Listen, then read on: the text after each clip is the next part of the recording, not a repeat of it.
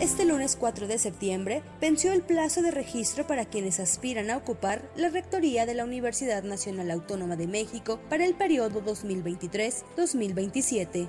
En esta universidad se forja el México que queremos, el de una ciudadanía plena y libre, diversa y plural, respetuosa, tolerante, esforzada y comprometida con la igualdad social.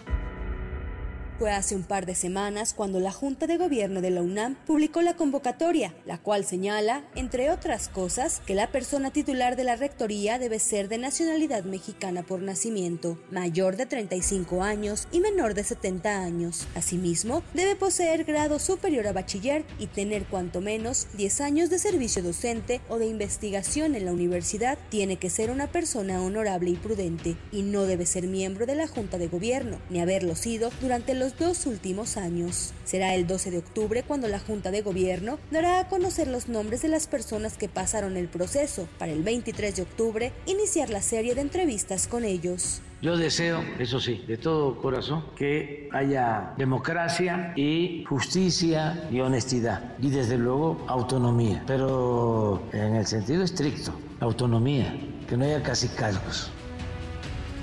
Enrique Graue dejará el máximo cargo en la UNAM en noviembre próximo, por lo que su sucesor será elegido por la Junta de Gobierno, un organismo compuesto por 15 miembros de la comunidad académica elegidos por el Consejo Universitario, el cual es renovado cada año con la salida del miembro de mayor antigüedad.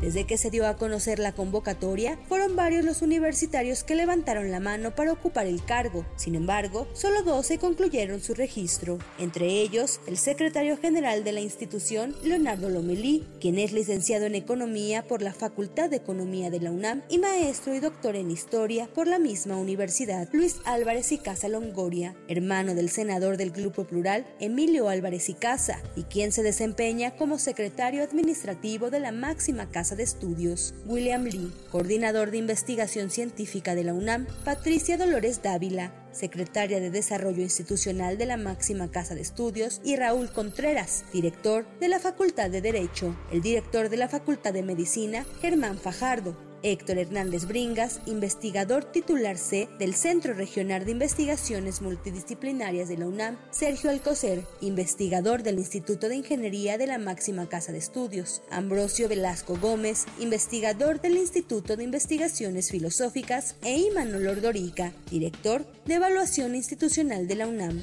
Yo sí creo que la rectoría no es de profesiones ni de género. ¿eh? Ahí el perfil es lo que ya hemos comentado juntos y bueno, pues ya sabemos que está inscribiendo un médico, lo veo con muy buenos ojos, por supuesto, y como veo con muy buenos ojos al resto de los aspirantes. Todos ellos son gente excelente, con su diversidad, con sus ideologías, pero gente diferente, gente de primera. Para la primera emisión de MBS Noticias, Diana Alcaraz.